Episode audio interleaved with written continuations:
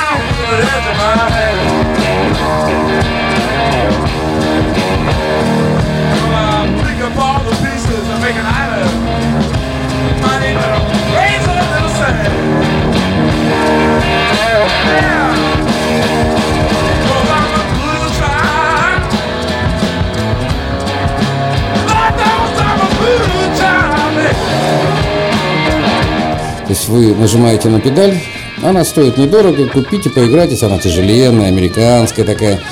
Американские, как правило, они похожи на советскую военную аппаратуру. Они железные, они такие дубовые, их вы не расколотите просто. Будете вы дот покупать. Ну, у японцев тоже есть э, вот боссовские, самые популярные. Если вы покупаете какую-то одну фирму, даете предпочтение, поиграйте с боссом. Это проверенный боссовский флейнджер, овердрайв, дисторшн. То есть дисторшн это более такое уже металлическое рычание, то есть оно пошло дальше, чем просто ламповое искажение, то есть там рычать может до бесконечности. Ну, как у кого из исполнителей?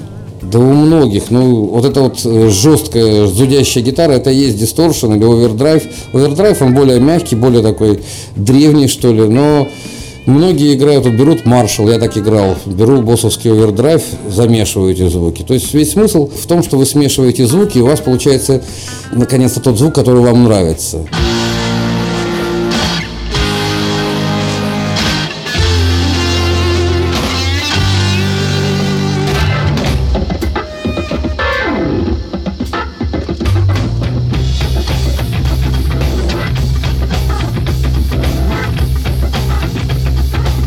То есть есть э, очень въедливые гитаристы, которые там целые реки собирают. Это очень дорого на самом деле. Вот не могу не вспомнить Стива Лукатора, который говорил, вот мой ревербератор. Да, он стоит в реке, да, это только ревербератор, он стоит 10 тысяч долларов. Для кого-то может показаться это очень дорого, но это, поверьте, оправдывает. She's on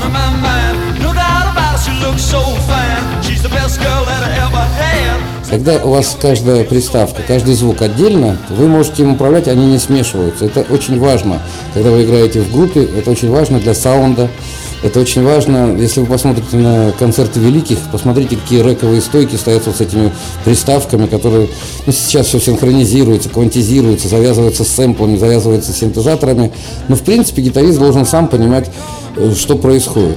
Какие еще приставки бывают? Ревербератор. Это вот эффект холла, пустой комнаты или пустого зала. Эхо такое, ревер. Их очень много всяких разных модификаций.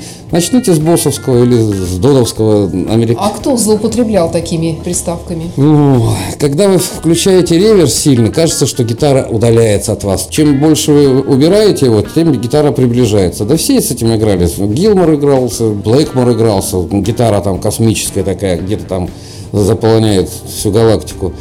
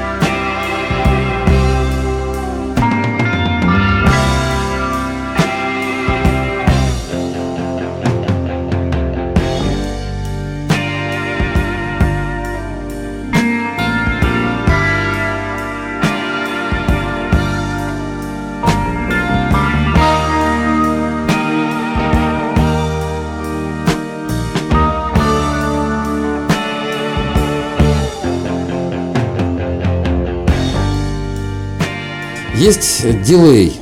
Дилей – это повторение. Пам, пам, пам, пам. Слышали, наверное? Тю, тю, тю. А это у кого? Да у всех. Вот у тебя стоит педаль дилея, и тебе нужно сделать такое эффектное гитару. Пау, пау, пау. И ты настраиваешь столько э, отзвуков, сколько тебе надо. Это полезно поиграть вместо метронома, допустим. Когда вы ставите на очень медленный темп, попадаете в себя, это очень вас будет дисциплинировать. Это я говорю сейчас про занятия гитарой. Что еще есть? Хорус. Хорус – это как будто две гитары звучат одновременно, как будто эффект 12-струнной гитары. Вот помните все.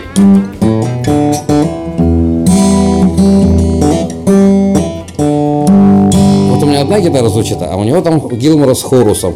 И такое впечатление, что вот 12-струнка звучит круто. Что еще есть? Есть всякие имитаторы искаженного звука. Их немеренное количество. Есть удачные модели, есть неудачные. Если порыться на рынке, не покупайте сразу новое, пока вы не поймете, что вам нужно. Просто ни один процессор, где все в одном флаконе, вот у нас там 300 звуков, вот наш Zoom там или Digitech, их много тоже всяких разных. И Роланды выпускают. Вот у меня, кстати, есть роландовский. И там, я считаю, лучшие имитаторы искаженного звука. То есть все знаменитые оранжи, пиви, маршалы, месабуги, их очень много, фендеры, имитаторы вот этих вот искаженных звуков. Потом есть э, сейчас в современной музыке есть, когда гитара становится синтезатором. Допустим, гитара имитирует звук трубы. Это вот Пэт Мэттани, можете послушать. Я не рекомендую этим злоупотреблять, но где-то можно там пару раз вякнуть. Это, ну, интересно, если вы дома пишете свою музыку, у вас есть э, студийные, ну, хоть мини-условия, то это очень интересно. Гитара может звучать и как синтезатор, и как пианино, и как, ну, как любой другой инструмент. Это очень захватывает и дает новое ощущение. Если честно, это такое... Вот есть машина, да? Ну, не буду никого рекламировать. Вот спортивная машина. Она и так спортивная машина. От того, что вы наклеите на нее кучу наклеечек, там, привяжете бантики, ну да, ну, красиво может быть, но вы машину этим не, не испортили, ничего. Ну, вот просто показали, что вам нравятся прибамбасы. Поэтому э, с приставками надо уметь работать, друзья. Приставки надо использовать по минимуму, чтобы она была, но она не давлела над основной мыслью, потому что основная мысль, основная логика музыкального гитарного повествования, она находится в русле как раз имитирующем простую гитару. Блюз вы играете, вот она тоже рычит. Видите?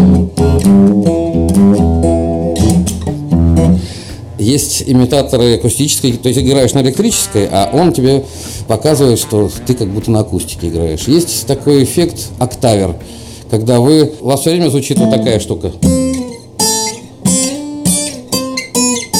И низкие струны, они будут ниже, чем ваш строй звучать. То есть в этом тоже есть такой э, эффект неожиданности, что ли. Когда вы все это вместе обсуждаете, это называется элементы аранжировки. То есть звук, как элемент ар- аранжировки, это достаточно такое устойчивое понятие. И многие гитаристы, вы, наверное, видели у многих великих или не очень педалборды эти стоят. То есть они придумывают, многие заказывают на заводах, вот, чтобы здесь у меня был край бэйби, здесь было это, все это коммутируется. И все это очень удобно. Вместе с тюнером, про который рассказывал. То есть в принципе, даже вот я играю на бас-гитаре, у меня тоже есть несколько примочек, которые делают мою бас-гитару более... Вот компрессор, очень важная примочка. Допустим, на концерте вы не всегда можете правильно акцентировать и выдерживать свою атаку, особенно когда вы бегаете. Включается компрессор, и ваш звук, э, он выравнивает. То есть у вас не будет провальной атаки, он ее вытащит. А если вы сильно ударите, то он ее загасит.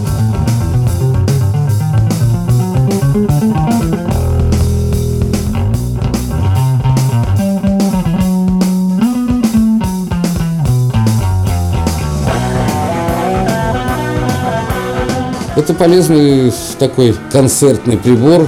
Какие еще бывают приборы? Ну, в принципе, любая окраска звука, она должна нести смысловую нагрузку. Если вы квакаете или у вас какой-нибудь вибрато, бэм, бэм, вот все вот эти вот тремоло, вибрато, это все тоже интересно. Это особенно, знаете, когда использовалось? Когда вот в начале, там, 60-е, вот Йоника вот это вот, помните, она вибрировала так, так интересно, и мы сразу такой пример. Человек-амфибия, помните? И там вот клавиши так вот они противно вибрируют, но от этого кайф, как будто ты под водой. Я потом все время считал, что под водой вот такой звук. Я все время нырял и хотел услышать этот звук. Примочки, друзья, приставки, это все здорово, но я призываю все-таки к разумному их использованию. Наиграйте. Сейчас очень много комбиков, которые сделаны в нашем дорогом Китае, и в нем уже есть и лампы, и транзисторы, и имитаторы, то есть туда встроены уже примочки. Если у вас нет денег, купите недорогой вот такой вот комбик. Для занятий это очень полезно. Но когда вы играете на концерте, примочки должны все-таки быть отдельно. Вы не должны зависеть от какой-то примочки. А если она у вас ваша крона перестала работать, она просто должна пропускать через себя звук. Ты сталкиваешься, бывает, с разными моментами. Кто-то наступил на твой провод или еще что-нибудь. Очень важная примочка, напоследок скажу, это радиопримочка. Когда вы звук не по проводу передаете, а по радио. И у меня эта примочка появилась в 89 году. Да, и с тех пор я все время на концертах, все приставки были соединены шнурами, привязаны к усилителю, и стоял приемник, а у меня передатчик. И я не был связан со шнурами. Это удобно, ты никогда не запнешься о шнур, но есть и свои особенности. То волна уйдет, то самолет в Японии, тогда я чуть не... Ну, на военную волну какую-то меня там засадили, я уже не помню, это был смешной момент. То есть Приставок масса, почитайте журналы. Сейчас э, вообще эта индустрия, я уже не знаю, что можно придумать. Миллионы, миллиарды просто всяких моделей. Поиграйтесь, если есть возможность. Чем больше вы получите этого опыта, тем больше вы будете понимать, какой звук вам нужен. Ну, начинайте с акустики. Акустика она всему голова. Будете играть рок или джаз на акустике, любые примочки вам покорятся. Это была программа «Гитарный клуб» с Валерием Остапенко. Валера, спасибо и до встречи в эфире. До свидания, друзья. Гитарный клуб. На Моторадио.